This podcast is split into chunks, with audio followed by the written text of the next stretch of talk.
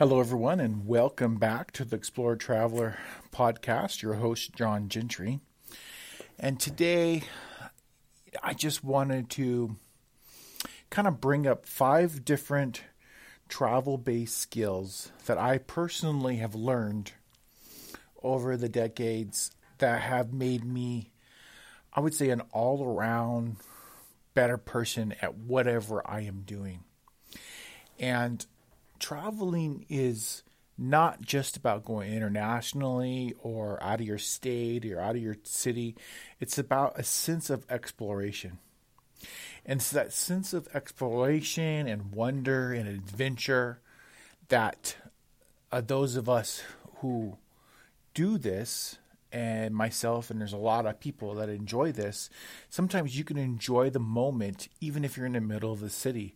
Just exploring a new city block sometimes is is very interesting. Um, I enjoy taking videos. I enjoy doing photography. I enjoy writing about what I'm seeing, and so and I enjoy sharing that with all of you, the audience, whether it's you know all of you on Facebook or YouTube or via the website or the podcast, whatever that may be. So, so uh, I came up with just five basic skills that are they kind of sound generalistic in nature, but they have allowed me to broaden my mindset. And one of those is when I have traveled, it allows me to learn from my surroundings. And so, what do I mean by that? So, let's say I'm in a foreign country, I'm learning culture, I'm learning language. I love to ask questions of people. Uh, I try to learn their language and ask those questions in their language if possible. Well, but sometimes I do speak English to foreigners and they speak English back, and I get a lot of interesting um, comments and I just learn more about people, people internationally. I'll learn about the surroundings of where I'm at, even if it's just a national park. Um, I pay attention to nature, and by learning from my surroundings, I get a sense of peace and understanding that I might not have had if I just was just focusing on my little area where I live, where I'm from, and I never kind of got out and gone anywhere. And so that's what I mean from learning from my surroundings. Uh, another item that I have written down here is outdoor skills, right? So every time I learn an outdoor skill, I build upon it and I learn a new skill. For example, uh, people, I think, take for granted the ability to just make fire. It sounds so simple, right? I want to make fire. Maybe you're going to use a match. Maybe you're going to use a lighter. Well, what if you don't have those two things, right? Are you going to be able to use a flint and steel? Are you going to be able to do experiments where you, you know, rub sticks together until you get enough heat or coal in order to make fire? It's it, it sounds so simplistic, but you know, making fire without modern day appliances is obviously more difficult than one may think. There's there's things that you could do to make fire, you know, using batteries and wires and steel wool. The experiments can go on. So that's kind of what I mean by outdoor skills and building upon those outdoor skills. Um, for example, reading a map. I don't. I mean, I was in the military, so reading maps was just something that uh, we were required to do on a very regular basis. But I don't know. I mean, do people that go to the university these days do they even learn how to read a map? Do they understand what the lines on a map mean? Can they follow, you know, longitude and latitude? These are just different skills that you learn when you're traveling because you can't always just rely on your smartphone. Sometimes you need to be able to just use an old fashioned map. You're in a cool area, you're on a cool hiking trail, and maybe you're thirsty and you want to go get some water and purify it and drink it. Sounds simple, but you do need to know how to use a map. So learn an outdoor skill and build upon that outdoor skill into learning new skills, right? So every time you do something, you're learning. Every time you learn something new, it leads to something else. And that's what I mean by outdoor skills and build upon each new skill. So, one of the things you get from travel, I think, is you do get more exercise. So, it's a certain amount of physical health that you get from that. And physical health can be, it could be muscle tone or weight loss or those kinds of things. But it also gives you a general, I, I call it, uh, what's what I'm looking for? Maybe virus protection health. So when I travel a lot, I'm around a lot more people. And as the times go on, I'm exposed to many different variations of colds and flus and different viruses. And so now that I'm older and I've had all this exposure, I, I honestly don't get sick very often. And usually, if I do, it's like food poisoning, right? Will, that's another story for another day. But sometimes uh, food poisoning can be very uncomfortable. If you've had it, you know what I'm talking about. And I think more important than even physical health is mental health. That's something we cannot take for granted.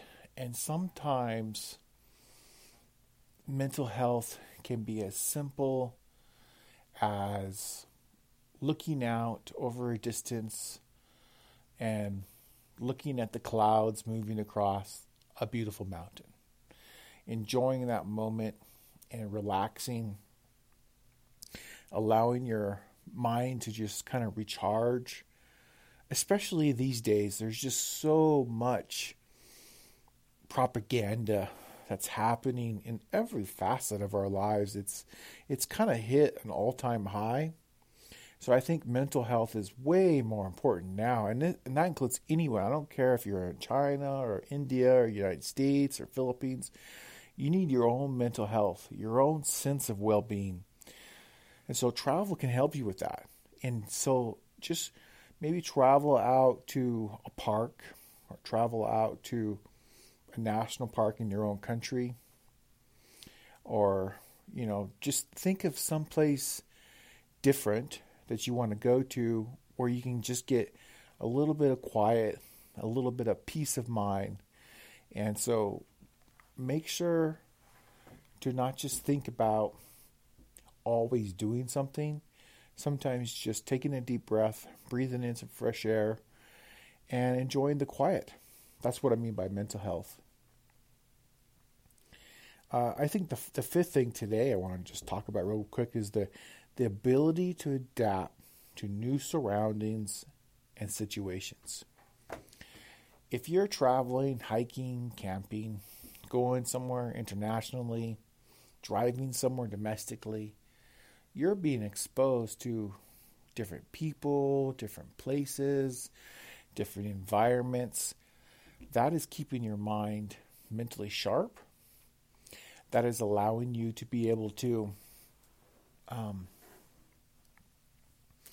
it's allowing you to be able to handle new situations. And every time you're exposed to something new, you're that much more stronger, right? You have it's it's a form of information. So just kind of think of it like you're picking up on data, right? If you think of it just from a data mindset, everything you see, everything you touch, everything you hear is a form of sensory perception. Your mind is learning from all of that. The more you travel, the more you learn. And so, one of the reasons why I can go anywhere and do any kind of a, you know, job within my particular career field, is because I've I've exposed myself to travel so much that I feel comfortable now. So I think to some people they might feel nervous because it's new. It's you know it's change, and it makes them feel uncomfortable. Now, for me, it's new, it's exciting, and it's enjoyable. Uh, that uncomfortable feeling that I might have had, say, 30 years ago, that's long past. I enjoy going to someplace new. I enjoy going, you know, just looking at something different. Maybe it's just a simple statue or whatever, and then I look for the plaque and I learn something. You know, maybe I learn a little historical tip, or maybe I'm hiking out in the middle of nowhere and I find a an, an archaeological site, right? And it's got some information there about it. Or maybe I'm looking at a map and I notice, huh, there's something of interest. If there's a historical marker one mile away, let me go hike to this offshoot trail and, and see what's over there.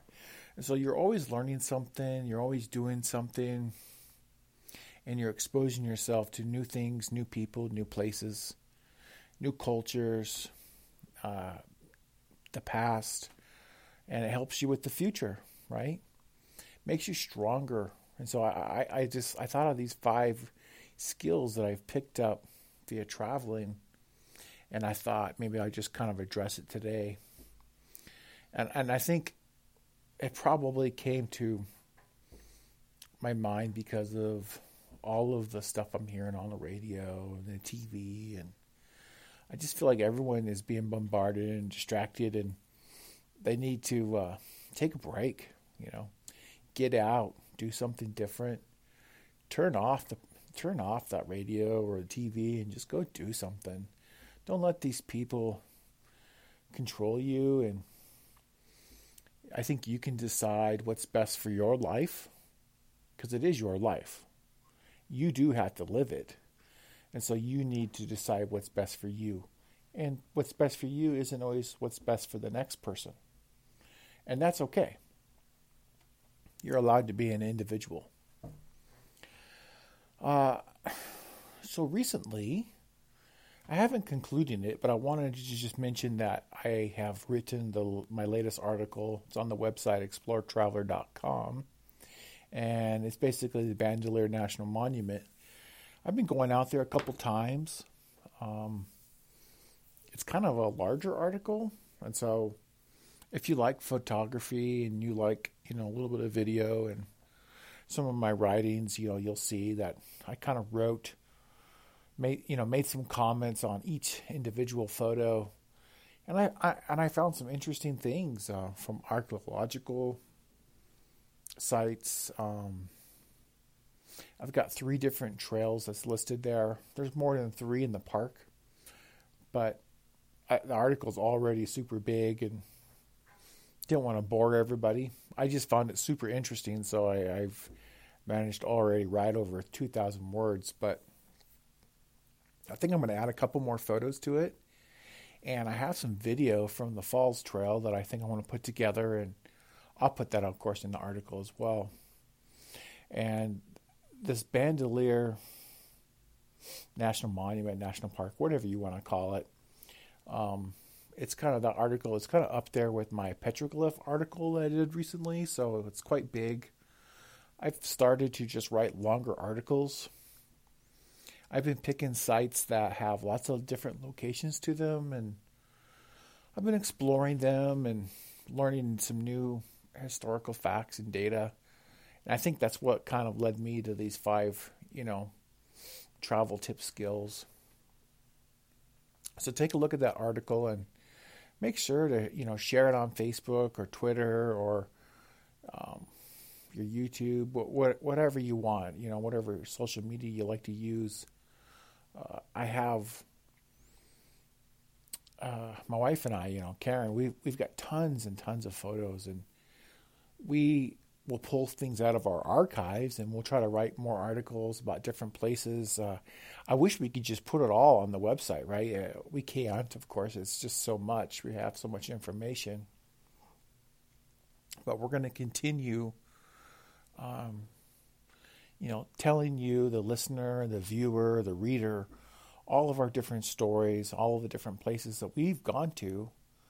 And our goal is, is quite simple. We want you to consider maybe you don't go to that place, but you learn something, and uh, hopefully it inspires you to go somewhere yourself. I'm very focused on national parks. I think this year, probably next year as well as long as they're making traveling uh, internationally so inconvenient, I'm just going to keep doing national parks and some. I'll find some new, unusual state parks. Uh, I mean, every once in a while, I find some really cool trails that you'd think people locally were all flocking to, but they aren't, right? So you, there's lots of different things to go to and see. There's national parks in some countries where people would never think of. Uh, uh for example, Afghanistan's in the news, right? You know, because of what happened. But there's a there's some really cool national park there. That's uh, I want to say it's west of west of Kabul, out in the middle of nowhere. It is. Just, I've seen some photos of it. It is amazing. I'd love to go look at that. So if I ever had opportunity, I definitely would go there.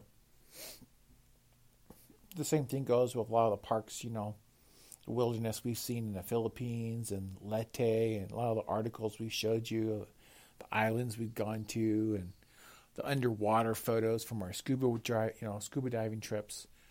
You know, all this stuff it's you know, it's very interesting and you can choose yourself where you're at. You just get out and do something. Um, you can unplug from your electronics, or you can take your electronics with you. It doesn't really matter if you take them with you. You can share the you know your exciting trip with other people. I think that's good. I think people need to see you enjoying life. So that, that's kind of the latest that's going on up on Explore Traveler website. You may notice that if you look on the top, it's a totally different layout, right? We've created like a destinations categories, and it's it's getting pretty well organized.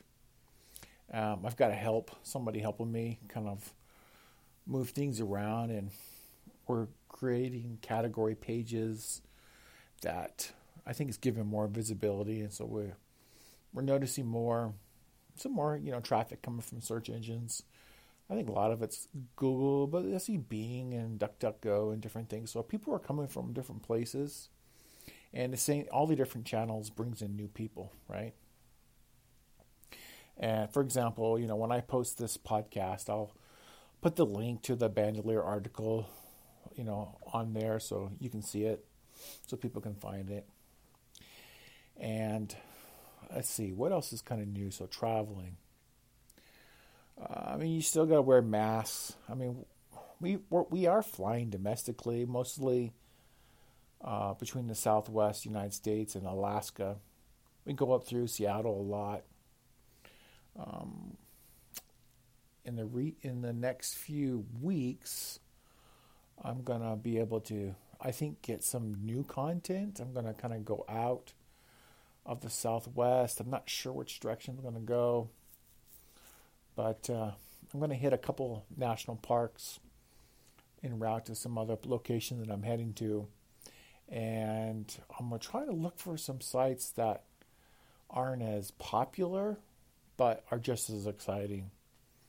Just so people have some new things, new places to think about, and try to get some new ph- photography. And I'll make, of course, I'm going to try to do vi- at least one video of each location. And if you've been following along, especially on the YouTube channel and Facebook, you'll notice that I'm doing reviews of like different products. You know, one of them is like dehydrated meals. Um, I think these days it's good to have some extra food on hand, and if you can use it for your adventures too, that's like, I don't know, it's just double the excitement. And sometimes the meals I have tasted, I'm not gonna bash any particular brand, but let's just say I had a meal not that long ago, and I didn't quite enjoy it, and my family found it was kind of amusing that uh, the, my choice of words kind of eluded that I wasn't enjoying the meal as much. So that happens. I mean, it, it's I'm not gonna. Everything is not a favorite, and you know sometimes I might taste a. Uh, vegetarian meal and I love it. And then I have another one and I absolutely hate it. Or I shouldn't say hate. Hate's a strong word. Have I ever hated anything? No. But has some things had less flavor than others. Absolutely. So, so just take a look at those videos. Um, they're short; they're only like five minutes in length, and I'll try to share. Every time I go out, I'll do a video, and you know. So I mean, I don't post consistently like every Friday. I mean, maybe I should do that. I think people. Uh, a webmaster in general, I mean, he loves to tell me, "Oh, you should post on on a schedule and you know space it out." But you know, I'm a busy guy, and sometimes I just want to share something. I'm in the mood, and I'm like, you know what? I'm going to share this video on Facebook today, and uh, tomorrow I'm going to share the same video on YouTube, or maybe I'll just share another video. I, I don't even share everything I capture. I capture a lot of pretty interesting things. So just take a look at our YouTube channel, our Facebook channel, and the website, of course, exploretraveler.com. Thank you for listening, and hopefully, I'll see you out on the trails. Until next time, travel on, everyone.